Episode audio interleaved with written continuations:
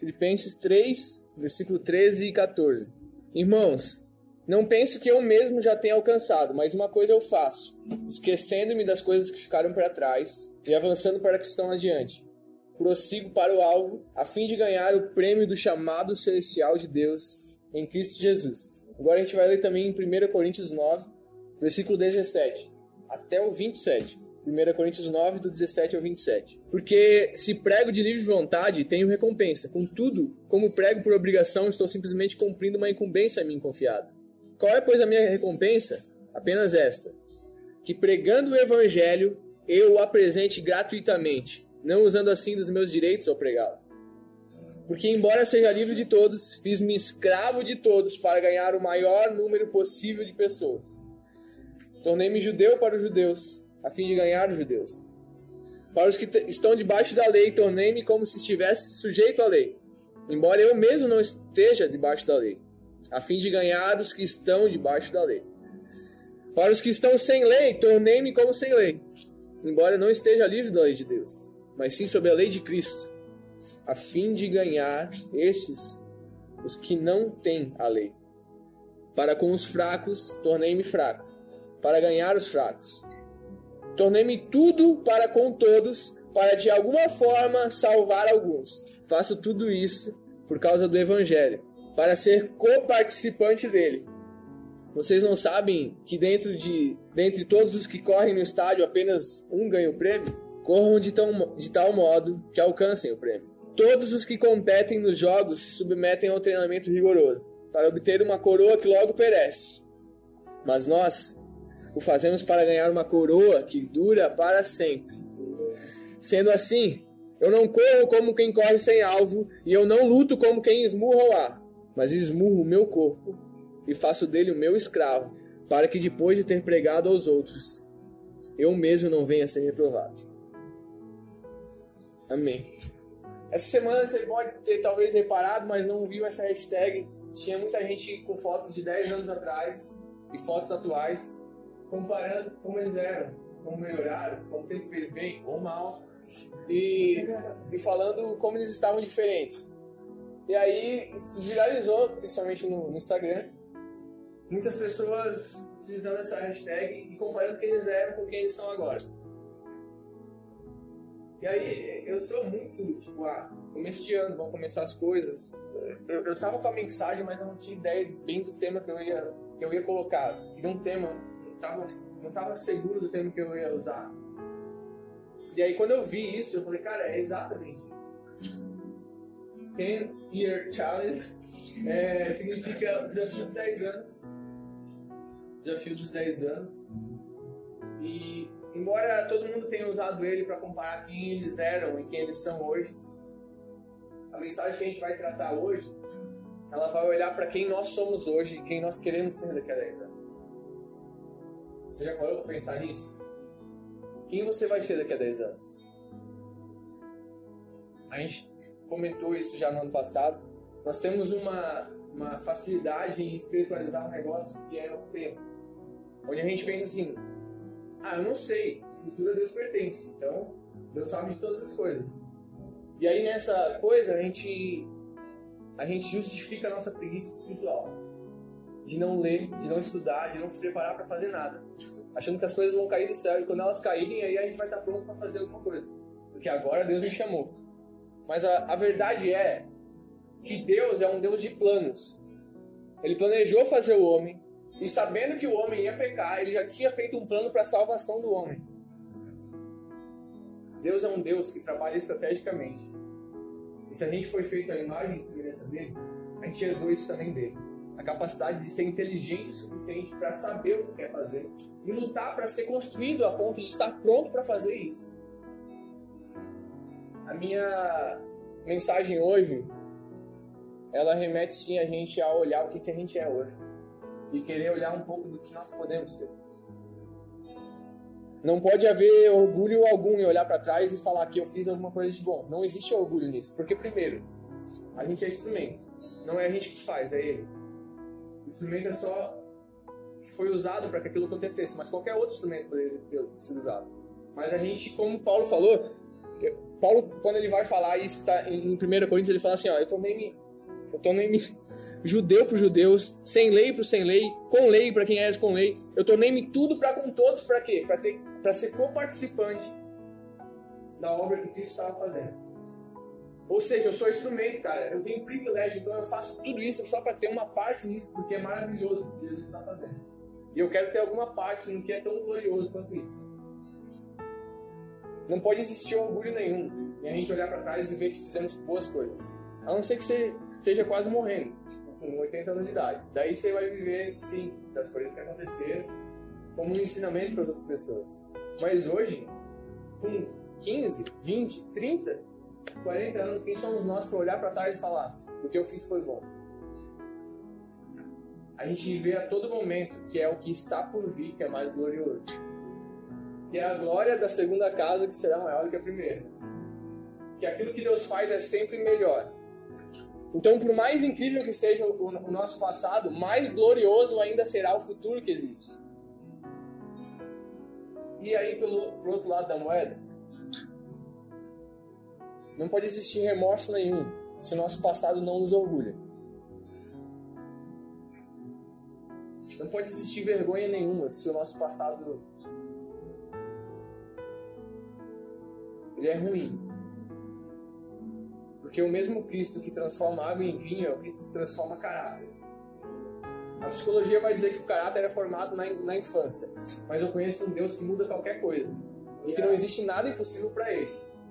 Então, se a gente olha para o passado, para trás, para as coisas que a gente fez, a gente se envergonha e as feridas ainda estão ali. Existe um Deus que sara essas feridas e é um Deus que nos proporciona um novo futuro. A ponto de nós olharmos para frente e falar assim: existe uma coisa que é inimaginável para da onde eu vim, para o que eu fiz, para onde eu estava, mas é Jesus que fez isso. Isso é o mais maravilhoso, porque não depende da nossa força, mas depende da força de um Deus que é inacreditavelmente superpoderoso. Totalmente poderoso para fazer infinitamente mais do que nós pedimos ou pensamos. Não importa quem eu fui, não importa quem eu posso ser.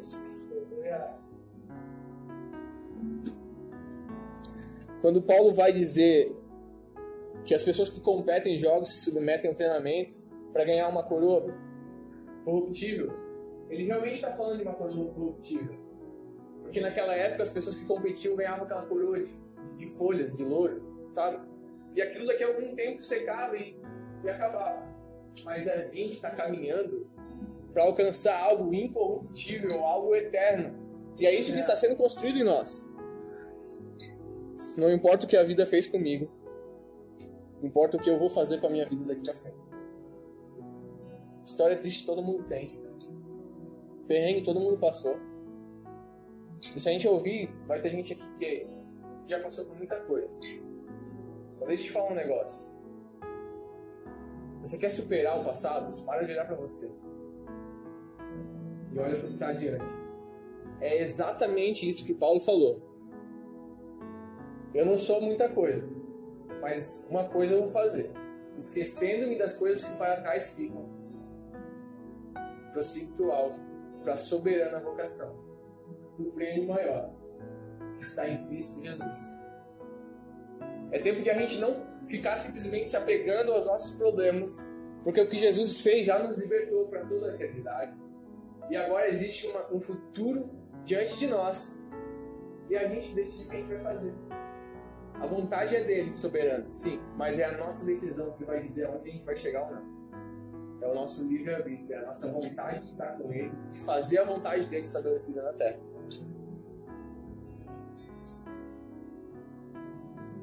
Para que a gente entenda um pouco disso e do que a gente quer ser nos próximos 10 anos, eu estabeleci alguns princípios que a gente precisa respeitar.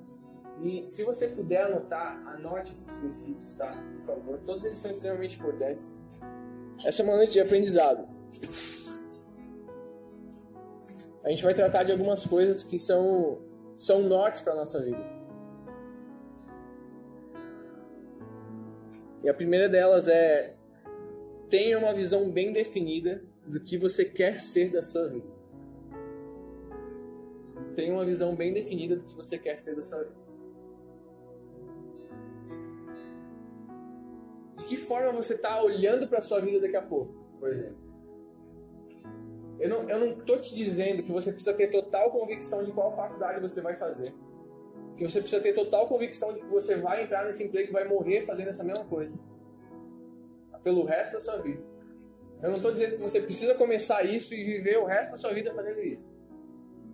Porque existem inúmeros exemplos de gente que fez uma coisa, mas no meio da caminhada achou que outra era mais incrível e estou muito feliz fazendo isso. Mas eu estou te dizendo que você precisa ter alguns princípios e algumas coisas para enxergar sobre a sua vida. Por exemplo, quantas vezes você já orou pela pessoa que um dia você vai casar? Ah, mas eu não estou namorando. Sim, é por isso mesmo que você devia estar orando. Porque quando você estiver de olho em alguém, você não vai ter capacidade alguma de orar. Com alguma noção. Mas aí você fica cego, fica apaixonado, fica idiota. Tudo isso. Quantas vezes você já orou pela casa que um dia você vai ter, ou apartamento? Ou, ou melhor, você ganha quanto por mês? Talvez você não trabalhe, mas ganha 50 reais por mês. Quanto você guarda para pagar o seu casamento? Para pagar a casa que você vai morar um dia? Para fazer a sua carteira de motorista? Quanto você guarda? Quanto você tem na poupança? Tem uma visão bem estabelecida do que você vai ser. Ah, mas não é tão fácil assim. Ah, eu não ganho nada. Cara, uma coisa eu tenho certeza. Alguma coisa você ganha. E para um bom administrador, cara, não importa quanto ele ganha, importa quanto ele guarda. O mais rico é esse. Não o que ganha muito, o que guarda muito. Fica a dica aí, tá bom? Tenha uma visão bem definida do que você quer da sua vida. Ministério, cara, no que, que você quer servir? O que, que você quer fazer para Deus? Ou assim, no, o que, que você faz para Deus, mas o que, que você quer começar a fazer para Deus? No que, que você se enxerga fazendo daqui a 10 anos? Talvez hoje você não faz nada, mas você consegue colocar metas assim, não, daqui a 10 anos eu quero tocar um instrumento. Daqui a 10 anos eu quero cuidar de crianças. Daqui a 10 anos eu quero dar aula de EBD. Daqui a 10 anos eu, eu quero fazer alguma coisa. O que você quer fazer daqui a 10 anos? Tenha isso estabelecido, porque, gente, se a gente não definir algumas coisas para nós, se a gente faz, fizer ou não fizer, a gente vai viver. Para quem não sabe onde vai, qualquer lugar tá bom. Relacionamentos, filhos. Você quer ter filho? Você já orou pela vida do filho que um dia você vai ter? Você já pediu para que Deus te construísse como homem e mulher para que um dia você fosse um pai e uma mãe decente para esse filho? Pô, mas eu tenho 14 anos. E desde agora, o pai e a mãe que você vai ser já está sendo formado. No seu caráter. Que tipo de pai você é? Que tipo de mãe você é? Que tipo de educação você daria aos seus filhos? Que tipo de aprendizado você teria para dar para eles? Cara, a gente já está sendo construído, não é que a gente vai ser. A gente tem que entender e ter bem definido uma visão do que a gente quer para nossa vida. Onde é que você quer trabalhar? O que, que você quer estudar? Eu tenho na minha cabeça que eu quero fazer mais três faculdades na minha vida. Eu fiz uma, eu quero fazer psicologia, pedagogia e educação física. Eu não sei se eu vou fazer elas com 80 anos de idade, mas eu quero fazer. Eu vou lutar e daqui a pouco vai dar para encaixar minha rotina e eu vou fazer. Mas agora não serve muito para mim educação física, por exemplo, mas é uma coisa que eu amo e eu quero fazer. Mas agora não serve muito para mim pedagogia. Eu não vou dar aula numa escola, mas eu quero muito fazer. Porque todas elas vão me trazer aprendizado. A pedagogia vai me ensinar muito a tratar e cuidar do meu filho. A psicologia vai me ajudar muito a poder aconselhar melhor ainda vocês, porque nem tudo é espiritual, muita coisa é psicológica. A educação física vai me ajudar um monte de gente a deixar de ser sedentário, né? Eu quero essas coisas pra minha vida. Eu tenho estabelecido, eu quero um dia fazer essas faculdades ainda. Ah, mas eu já me formei em alguma coisa. Tudo bem, isso não é tudo. Eu não preciso fazer o que eu me formei pelo resto da minha vida, como eu falei. Eu fui fazer um curso no Hagai há dois anos atrás. O Hagai é um instituto de, de lideranças cristãs incrível. E aí cada palestrante, o cara tinha cinco faculdades quatro mestrados, dois doutorados, eu falo assim, cara, quem sou eu? Quando que esse cara viveu de tanto estudar? Né? 40 anos de idade, quanto que teve pausa no estudo? Aí uma mulher, uma mulher que era das palestrantes, que tinha cinco filhos, como assim? Meu tempo? É que às vezes a gente arruma muita desculpa, ah, não tenho tempo. Como é que você não tem tempo? O que você está fazendo com o seu tempo? Eu não sei quem falou, mas foi alguém bem importante que disse que no final dos tempos o celular e a internet ela ia mostrar. Spurgeon disse que, que mostraria que não foi por falta de tempo que a gente deixou de falar com Deus, nem de estudar. Não foi por falta de tempo que a gente deixou de ter tempo de qualidade com pessoas, de olho no olho. Foi porque a gente ficou vitrado num negócio que tirou totalmente a nossa atenção. Isso aí é outra história, depois eu vou pra outra. Tenha uma visão bem definida do que você quer da sua vida. Ah, e a próxima. É, dá um, um, fuja urgentemente das distrações. A gente já comentou sobre isso, mas eu quero ir um pouco mais a fundo. Fuja urgentemente das distrações. Esse é um negócio que dói um pouco. Porque todo mundo é distraído pra caramba. É por isso que tem tanto maconheiro e gente viciada em pornografia hoje. Porque é tudo guri de prédio que não sabe bater um martelo direito. E aí no meio da sua vida parada encontra abrigo no quê? Em vícios. Porque o entretenimento é algo bom, é algo prazeroso, é algo que ocupa o meu tempo. Entretenimento significa divertimento mais distração. Ele é formado por essas duas palavras. Divertimento com distração traz algum aprendizado? Quantas horas você perde no seu celular por? Pior do que isso, quantas horas você perde no celular aqui dentro? Quanto tempo você perdeu de olho no olho com seus pais quando você estava em casa comendo? Você preferiu ficar olhando pro celular do que olhar para ele? Quanto tempo com seus amigos? Com as pessoas que caminham com você, você perde. Porque ao invés de aproveitar o tempo que você está com pessoas, você fica vitrado num aparelho que basicamente ele foi feito para nos conectar, mas está nos desconectando.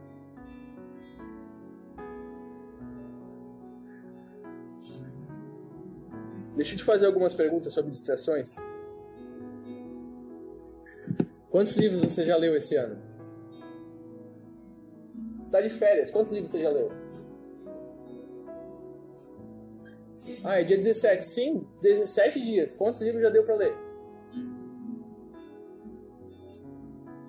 Você fez devocional hoje? Quantas séries você já assistiu esse ano? Ou quantos filmes?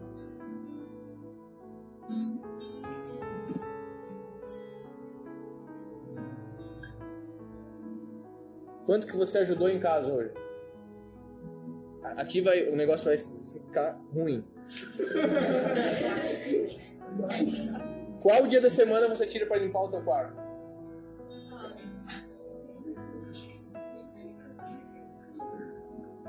Quantos tipos de comida você sabe fazer? Você pelo menos, você pelo menos sabe ligar a máquina de lavar roupa? Sabe onde vai o amaciante, onde vai o, o sabão? É, é, muito engraçado, não é? Seria bem engraçado se não fosse trágico, na verdade. Deixa eu te falar um negócio. Às vezes a gente acha que a gente tá ganhando tempo, porque, cara, eu vou aproveitar agora, porque um dia eu vou casar e vou ter que ajudar em casa, então eu vou deixar minha mãe fazer agora. Você, você realmente acha que você tá ganhando tempo, seu idiota?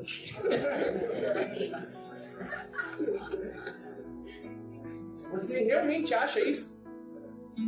Você tem noção da vergonha que você vai ser quando não tiver mãe perto?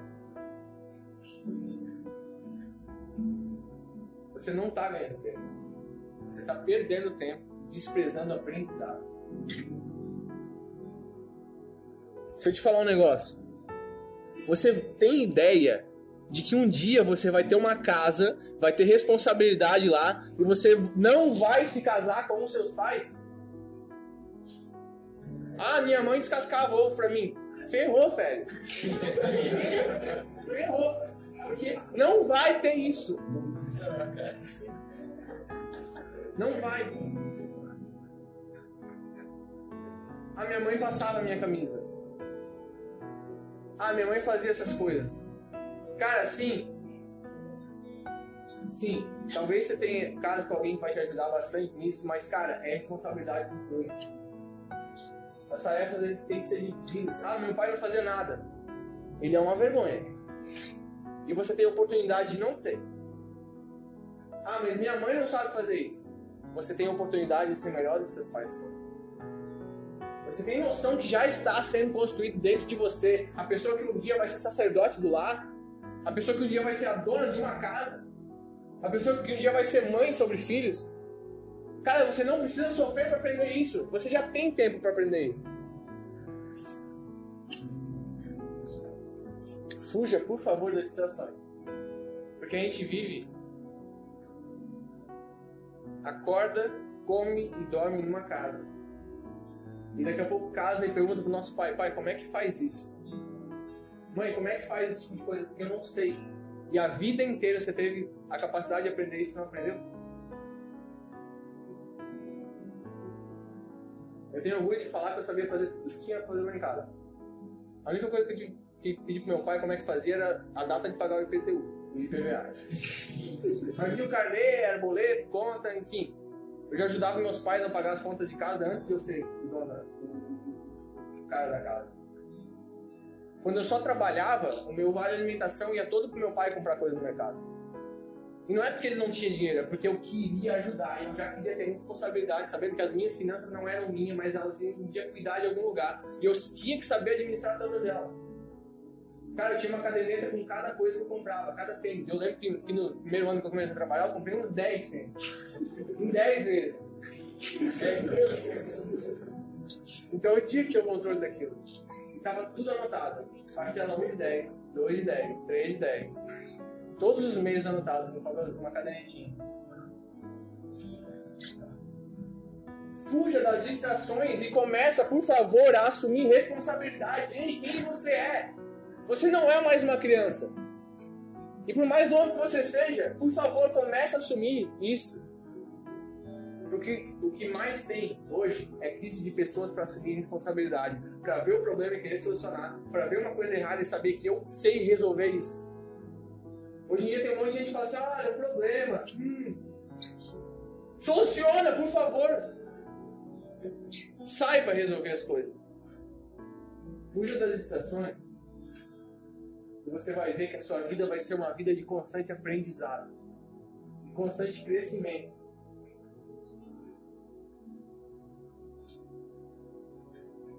A gente não veio da evolução do macaco para o homem. Mas Cristo é um Cristo que nos faz evoluir a cada dia. E essa é a lógica da, da criação. Uma criação que a cada dia se completa mais. Em conhecimento com Ele, em conhecimento do reino dele, da criação dele. Essa é a verdadeira evolução. O quanto você tem crescido?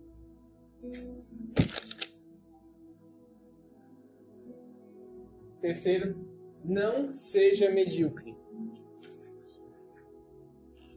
Essa palavra não é muito usada, mas quase todo mundo sabe o significado dela. Ou não. Quando alguém fala pra você assim, nossa, que medíocre você é, parece uma coisa bem ruim, não é verdade? Medíocre. É ruim, é meio nojento tal. Medíocre significa mediano. No dicionário, mediano, médio, moderado, modesto. Uma coisa na média. Ou seja, medíocre média 7 ela não é uma nota boa. A gente não foi feito para isso, cara. A gente foi feito por 10. A gente tem que fugir de ser médio no que a gente faz. Ah, como é que se, se, se faz essa coisa? Ah, eu vou fazer igual eles estavam fazendo. Ah, é assim que faziam. Por que, que você fez isso? Por que você foi em tal lugar? Ah, não tem nada demais, tal pessoa também foi. Por que, que você tomou isso? Ah, tal pessoa também toma. Por que, que você usou isso? Ah, não tem nada demais. Tal pessoa lá canta e também usa. Seja na média, você vai para o inferno na média.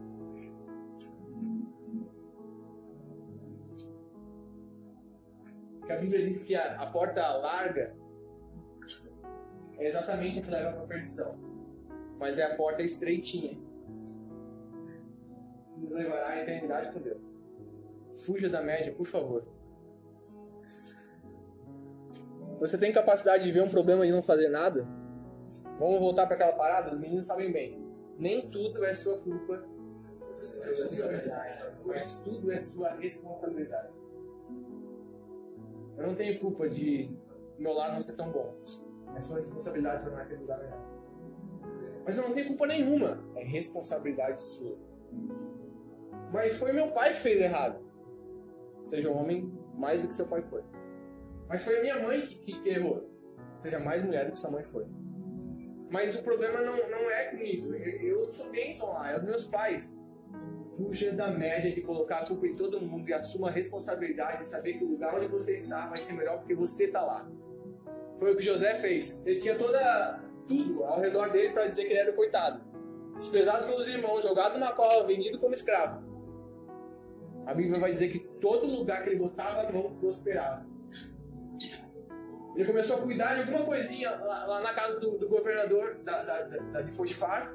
Alguma coisinha que ele estava cuidando, tudo lá prosperava. As coisas nunca foram tão organizadas. Ele tinha tudo para estar naquela casa e ser o pior escravo da, da, da terra, para que matassem ele. Ai, ponto, fui embora, acabou. Sabe o que ele fez? Ele não era ninguém, se tornou alguém porque ele não queria ser médico. Não importa para quem ele fizesse, acima de qualquer coisa, ele não estava fazendo para as pessoas, ele estava fazendo com excelência porque ele fazia para Deus.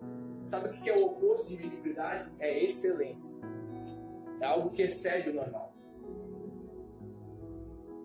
O oposto de mediocridade é excelência. O que, que você sabe fazer como ninguém consegue fazer?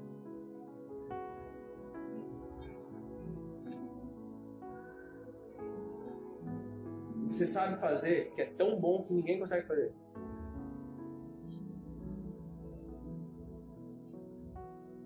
José foi tão incrível que ele foi injustiçado de novo, foi para a cadeia e na cadeia ele era tão confiável que era ele que cuidava dos presos. Quem seria você na cadeia? Injustiçado. Você ia culpar o sistema? Fazer um rec? Ou você ia pegar a vassoura e varrer para ser a cela mais limpa que existia lá. Ou você ia limpar os lugares, ou você ia fazer aquele seu lugar mais incrível do mundo. O lugar mais incrível do mundo não é a maior casa que existe nessa cidade, mas é o lugar onde Deus habita. Fuja da mediocridade. Não importa o que você tenha ou não tenha. Se você tiver Jesus, você tem tudo que você precisa. E mais do que a maioria tem. E mais do que isso, você tem exatamente o que a maioria precisa. Quarto ponto, esse é muito incrível, seja disciplinado e disciplinável. Seja disciplinado e disciplinável. Você quer daqui a 10 anos ser alguma coisa muito incrível? Aprenda essas duas coisas, por favor. Seja disciplinado e disciplinável. E seja constante nisso. Nunca ache que você já sabe as coisas. Nunca acredite que você já sabe fazer muito bem algo. Porque você não é completo em nada. Você não é uma criatura completa. Você vai ser completo no céu um dia. E se você estiver se achando muito completo, eu vou orar, por favor, Deus leve essa pessoa. Mas ninguém aqui está completo. Deixa eu te falar um negócio sobre disciplina. Eu vou te dar algumas dicas e se você quiser, você pode anotar elas. Eu já tratei de alguns desses assuntos com algumas pessoas. Então eu vou falar de algo que eu já falei com alguns. Porque é exatamente no tratar com vocês que a gente aprende algumas coisas. Primeira delas, defina um dia inegociável de estar em casa. Cara, quinta-feira é o meu dia de estar na igreja. Pode dar enchente que eu vou estar aqui. Mas eu não tenho barco, eu faço um barco. Defina uma coisa e coloque por favor isso na sua cabeça, cara. Por mais que a igreja não seja tão legal de vez em quando, você precisa estar aqui perto de gente que vai te levar para mais perto de Deus, perto de gente que vai te fazer crescer, ouvindo palavras que vão te fazer melhor, cara. Porque por mais que talvez não esteja num período tão legal, no lugar onde você vai estar convivendo, eu não estou falando da Franquímica, que é maravilhoso, mas um dia talvez você não vai estar num lugar tão maravilhoso. Continua indo, porque aquilo ainda é muito melhor do que qualquer coisa que o mundo pode oferecer. Deu para entender? Foi muito rápido. Entende? Qualquer lugar que não seja esse aqui, por mais legalzinho que seja, não se compara ao aprendizado que esse lugar causa. Defina o dia de estar em casa e não negocie com ninguém. Melhor seria que a gente tivesse dois, três dias de estar em casa. Na minha adolescência eu estava na igreja todos os dias. Não é exagero, é todos os dias. Eu ajudava a tocar no ciclo de oração das irmãs. Eu ensaiava, a gente não sabia nem ensaiar, mas ensaiava menina a vocal. Eu, eu tocava no culto da vitória, tinha o culto de ensino lá na, na pregação. Tinha o culto de adoração, que era de sábado normal, tinha o culto de domingo. A segunda era ensaio, terça de oração, quarto culto, quinta. O que era quinta? Ah, não sei, mas tinha. Todo dia eu tava na igreja. Todo dia eu estava na igreja. Sabe o que eu descobri? Que por mais que talvez eu fazia aquilo por religiosidade, eu cresci incrivelmente em Deus. Por mais que talvez eu fazia aquilo que eu tinha que fazer, e daqui a pouco eu encontrei amor naquilo. Porque Deus não quer só que você obedeça a Ele. Deus quer que você queira obedecer Ele. É bem diferente. Subirá vai falar isso no livro Até que Nada Mais Importa. Ele, ele disse que teve uma, uma briga que ele foi separado do casal. E aí o, o, o cara, ele chegou numa casa, o casal brigou, brigou feio e teve que chamar pastor e tudo. E aí ele, ele chegou na casa e o cara chegou falando: Você é mulher ou é louca? Ele falou: Calma, vamos ver aqui quem é louco. Porque o João falou que a mulher dele estava louca e era razão, mas vamos ver se, se você se você também tem razão. Vamos te ouvir. É o seguinte, faz anos que essa mulher me pede para ir pro supermercado com ela e eu falo, não quero, não quero, não quero. Hoje eu falei, eu vou. Aí eu fui pro supermercado, ela, ela, ela falou que nunca mais quer que eu vá lá. Ficou me olhando de cara feia, ficou falando que a gente tinha que ir embora logo. Eu não sei. Ela, ela falou que nunca mais quer que eu vá pro supermercado, ela é louca. Daí a mulher bem calma falou assim, na verdade eu não queria que você fosse no supermercado, eu queria que você quisesse ir no supermercado. Você já chegou lá querendo ir embora. Você não teve paciência para escolher os produtos comigo. Você não queria parar na prateleira para mim escolher o melhor preço das coisas. Você não queria nada. Você só queria ir lá, cumprir aquela tabela e ir embora. É exatamente isso que você quer. Ele não quer que a gente queira vir na igreja. Ele não quer que a gente, ele não quer que a gente venha na igreja. Ele não quer que a gente leia a Bíblia. Ele não quer que a gente tem algum aprendizado, ele quer que a gente queira ter um aprendizado, ele quer que a gente queira ler a Bíblia, ele quer que a gente queira vir à igreja. É uma diferença grotesca entre as duas coisas. Você ter prazer por fazer alguma coisa. Tem um cara que diz que a gente tem que conversar tanto com Deus, mas tanto, até que a gente se torne amigo íntimo. No começo, nenhum amigo é íntimo. Mas é a convivência constante, a disciplina em continuar nisso que nos causa o prazer de falar com ele. Define um dia de estar em casa. E esse dia tem que ser negociável. O dia de estar em casa, eu tô falando, é dia de estar aqui nessa casa, na casa de Deus. Não importa se é aqui, não importa se é ali embaixo no domingo, não importa, mas tenha esse dia bem estabelecido e não negocie ele com nada, com ninguém. Não importa a festa que você vai perder, não importa a boca livre que você vai perder, não importa o passeio com uma menina que talvez é uma futura ou potencial namorada que você vai ter. Nada importa. Defina esse lugar. Defina esse lugar. E as pessoas que vão comer de boca livre vão saber que esse cara tem valor. E a menina que não vai, que você não vai querer sair com ela vai saber que você tem princípios.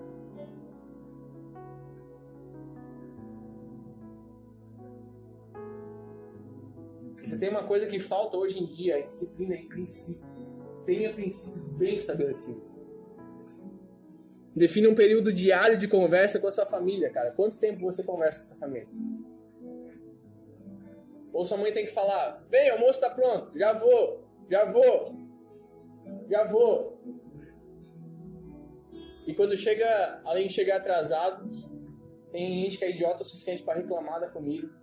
E tem gente que é mais idiota o suficiente para nem tirar o prato da mesa.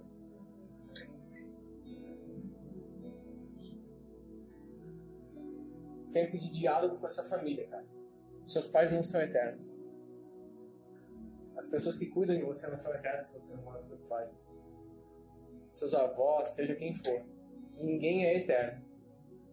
Mas o aprendizado que ele pode dar para você pode gerar algo eterno em você. Defina um período diário de oração. Qual é o horário que você ora? Qual é o tempo de secreto que você tem? Qual é o momento que você define para isso? Tem esse tempo? Existe esse período? Ou ele depende da sua rotina? Ou as coisas têm que se amoldar na, na, na sua rotina de vontades próprias, do seu eu, do seu ego? E do eu, eu, eu, eu. Eu quero, eu vou, eu tenho que fazer isso, eu vou lá. Eu. Nenhum convívio é mais importante do que o convívio com Deus através do tempo de oração. Defina pessoas para caminhar com você, te ensinando. Pessoas que te façam crescer. Como se diz por aí, você é a soma das cinco pessoas com quem você mais convive. Tem gente que acha que é super-herói para conviver num bando de desviado, desfocado e achar que vai ser forte o suficiente para converter todos eles. Ei, você não é nada disso. Deixa eu te falar um negócio. Entenda que você é fraco e descubra que você é forte, porque o contrário pode te matar.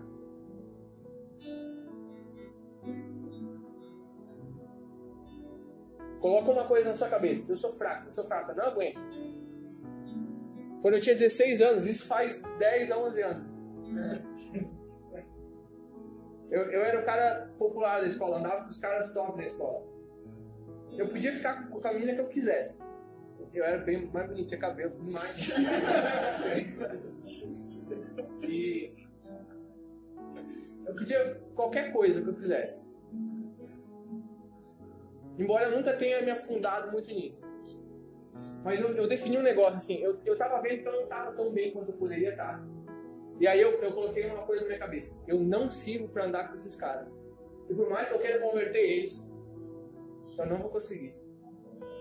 Porque é mais fácil as pessoas me puxarem para baixo do que eu puxar ela para cima do muro. Então eu me afastei das pessoas. Por mais incompreensível que isso foi, foi o meu período de mais crescimento. Eu defini um negócio eu precisava caminhar com gente que me levasse para mais perto de Deus. E aí eu tinha um pastor, um pastor muito louco. Pastor Edson, foi pastor lá na missões. Sei. Esse cara, eu tinha 16, 17 anos, esse cara me chamava para orar com os obreiros 3 horas da manhã de sábado. Eu tava orando Falava assim, ó, 3 horas da manhã de sábado, a gente vai lá no trevo, no trevo do celeiro, lá onde tem muito garagem de carro. A gente vai orar lá pra acabar com todas as macumbas que estão lá, porque tá dando muito acidente. Era 3 horas da manhã. A gente tava lá orando, e os caras estavam fazendo macumba mesmo. E eles saíam e a gente ia lá olhar, orava e expulsava todo o demônio que tinha lá. Porque existe realmente mundo espiritual. Existe, por mais engraçado, louco que isso seja, existe mundo espiritual. E existia muito acidente lá, cara. E depois que a gente começou a orar, parou.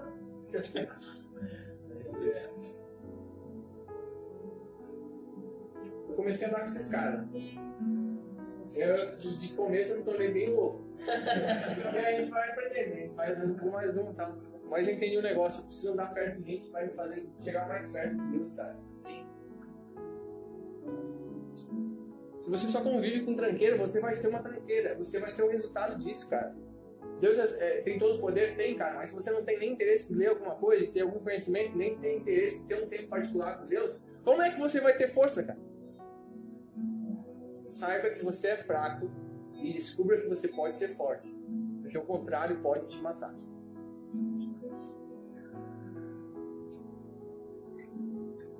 Por mais que você tenha aí entra muito no disciplinável. Por mais que você tenha mais experiência em alguma coisa, por mais que você convive aqui, você sabe como é que funciona os esquemas tudo, você sabe como é que é tudo, por mais expert na, na FT que você seja, por mais expert que você seja em qualquer lugar, por mais que você trabalhe num lugar há algum tempo, você pode aprender com quem está lá há menos tempo.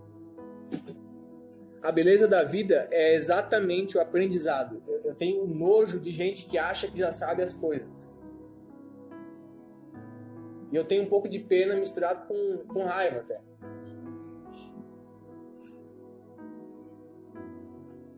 Pessoas interessantes não são teimosas.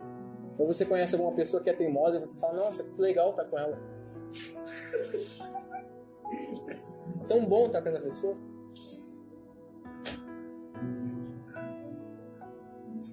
O problema é que às vezes a gente é teimoso, porque a gente não sabe ouvir. A gente é teimoso porque quando a gente ouve algo contrário ao que é a nossa opinião, a gente fica chateado e se afasta. Quando a gente ouve algo que é, que é contrário ao que a gente acredita, a gente pega e fala assim, não, ponto final. Deixa eu te falar um negócio. Com exceção da fé, que isso é negociável ponto final, cara, você precisa aprender a ouvir as pessoas. Porque quem você vai crescer se você não sabe ouvir os outros? As pessoas vão te dar ouvidos até o ponto que você estiver superior a elas, mas o dia que elas não puderem estar mais perto de você, elas não vão nem lembrar de quem você é. E aí você vai descobrir que você nunca teve ninguém perto de você.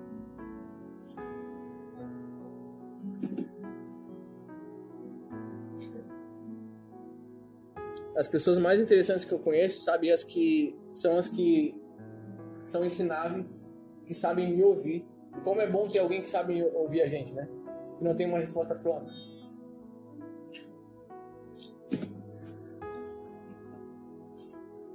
A dor, e quando a gente fala de disciplina, a gente vai ter que lembrar de um negócio, vai doer. Aprendizado, disciplina, fugir da mediocridade, todas essas coisas vão nos trazer dor. Mas eu quero, te, te, por favor, colocar um negócio na sua cabeça. A dor do aprendizado, a dor do confrontamento é a coisa mais importante que você vai ter nessa vida. Aprenda a amar essa dor e você vai ser alguém incrivelmente grande. A dor nunca é dor apenas. Sempre existe aprendizado e crescimento. Se a gente for disciplinado a esse ponto de entender isso, a Bíblia em Romanos vai dizer uma palavra que uma vez eu preguei, há dois anos atrás, que dizia que a tribulação, os momentos ruins, a dor produz a perseverança. A perseverança é o caráter aprovado. O caráter aprovado é a esperança. A esperança a fé. E a fé nos levará ao céu.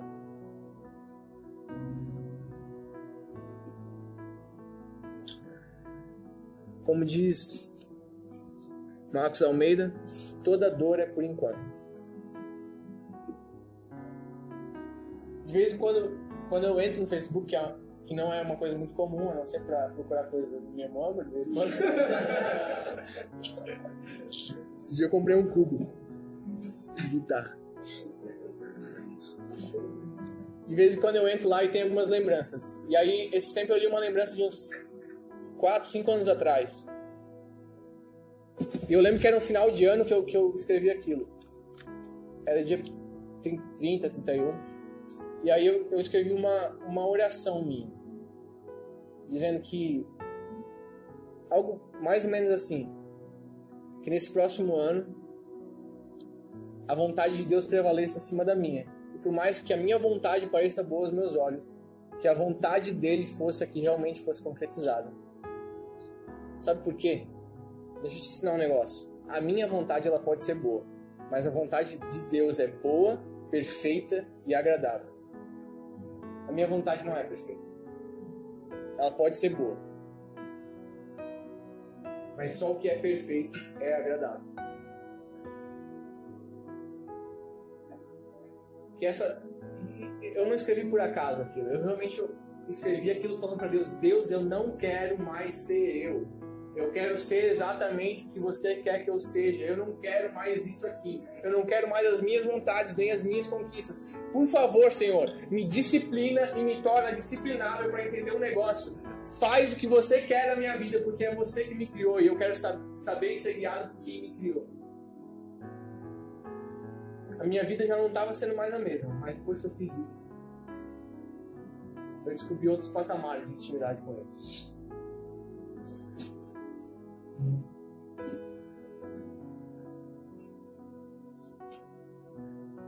Próximo ponto: descubra o que tem valor. Descubra o que tem valor. Existe um vídeo do Marcos Piangers chamado Valor das Coisas. E ele não vai citar nenhum versículo bíblico, ele não fala nem de Deus ou de Jesus. Mas ele, ele traz um aprendizado muito legal. Alguém me enviou uma vez e ele conta numa parte do vídeo dele onde ele vai falando do valor das coisas, ele diz que ele como pai sabe que as crianças não sabem valor, sabem do valor das coisas. Somos nós que ensinamos o valor das coisas para as crianças. E aí ele conta a história de um pai que trabalhou um ano inteiro, arduamente, incansavelmente, para conquistar muita coisa, muito dinheiro. Ele trabalhou, fazia hora extra, chegava cedo no trabalho, era o último a sair. trabalhou por muito tempo, naquele ano inteiro. Chegou no final do ano, ele olhou pro filho dele e falou assim: Filho, me pede o que você quiser, porque eu tenho dinheiro para comprar agora. E aí o filho dele olhou para ele e falou assim: Pai, então deixa eu te fazer um, um, um pedido. Eu quero um dia inteiro com você. Porque mais importante do que presente é presença.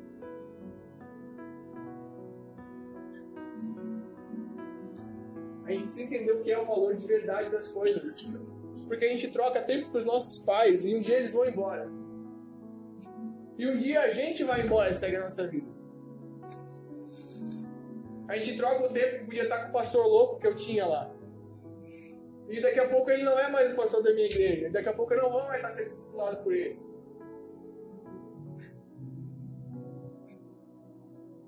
A gente perde tanto tempo distraído com coisas que não têm valor de verdade. Para não ficar só nas minhas palavras, deixa eu usar uma, situação bíblica. A Bíblia diz que um dia Jesus entra numa casa de duas mulheres, Marta e Maria. E aí, Marta, toda preocupada, sabendo que era Jesus que estava na casa dela, começa a preparar tudo, limpar as coisas, fazer comida, fazer tudo que precisava fazer. E aí, Maria estava fazendo o quê? Estava aos pés de Jesus, querendo ouvir o que Jesus queria dizer. Aí, Marta chega para Jesus e fala assim: Ei, Jesus, fala para Maria me ajudar, tem um monte de coisa para fazer. Aí, Jesus repreende Marta falando assim: Ó, ei, ei, Marta, calma, Marta. Apenas uma coisa tem valor e foi a Maria que escolheu a melhor parte, que é estar aos meus pés. Cara, o que, que tem valor de verdade? Tentar surpreender as pessoas com coisas ou estar perto de pessoas, ouvindo e tendo aprendizado com elas, olho no olho, cara. O que tem valor de verdade é o que a gente carrega e constrói com pessoas que são eternas. Não com o celular que você vai trocar, não com uma rede social que daqui a pouco vai falir, nem com seus amigos falsos que você tem no Facebook e Instagram. Quando a dor aperta. Quando a situação não fica tão boa. Pouquíssimos ou nenhum deles vai estar lá para te ajudar. O que é que tem valor de verdade?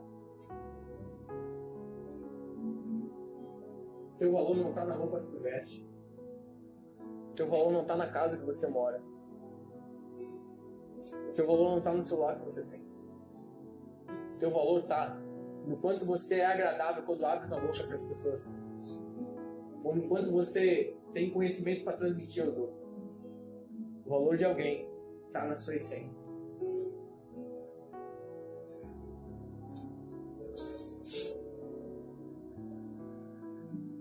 Para a gente só finalizar, faz isso por favor constantemente, se não todo dia, toda semana.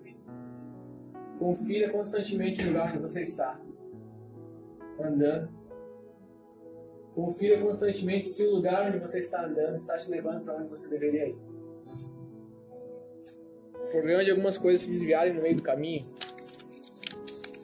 de algumas pessoas saírem da casinha, está exatamente porque elas não pararam. E elas foram indo e foram indo e foram fazendo e foram se afastando e não estão mais lá. Quando eu era bem criança, eu vi uma, uma ilustração bem legal que dizia que se você, se você quisesse, talvez pode dar cadeia hoje em dia ilustração, mas se você quisesse matar um sapo com água quente, você não podia ferver a água e jogar o sapo lá dentro. Porque senão o sapo ia, puf, gostou na água, ia pular e ia fugir.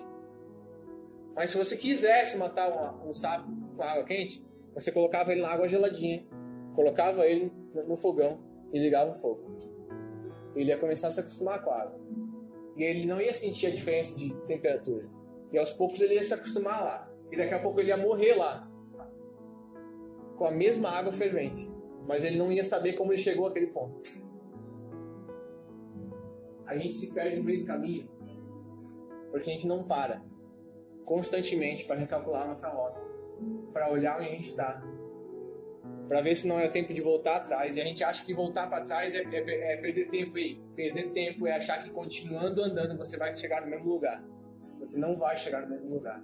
Se o caminho foi diferente, foi errado.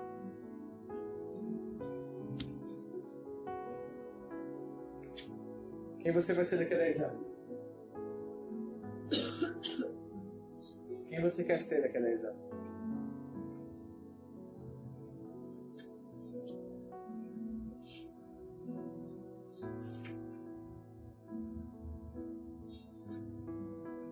Dá pra dar um nó na nossa cabeça para um ano inteiro, não dá?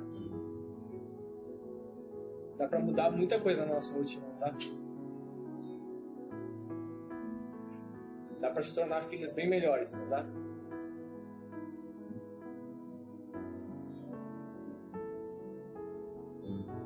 Para ter esse orgulho. Se for necessário voltar, volta. Se for necessário ser envergonhado, seja envergonhado. Mas seja envergonhado aos pés do único que pode te trazer e exaltar de novo. Aos pés de Jesus. Aquele que um dia foi envergonhado por todos nós, mas que hoje está sentado à destra do Pai. A maior vergonha de Jesus não foi o, o fim da sua história, mas foi o início da vida eterna para todos nós. A maior vergonha da nossa vida ela pode não ser o fim da nossa história, mas o início de vida eterna para muita gente que vai conviver conosco. O mesmo que foi gerado em Cristo está sendo gerado em nós. Vida eterna para todos que chegarem perto da gente e ouvir algo que vem de dentro de alguém que convive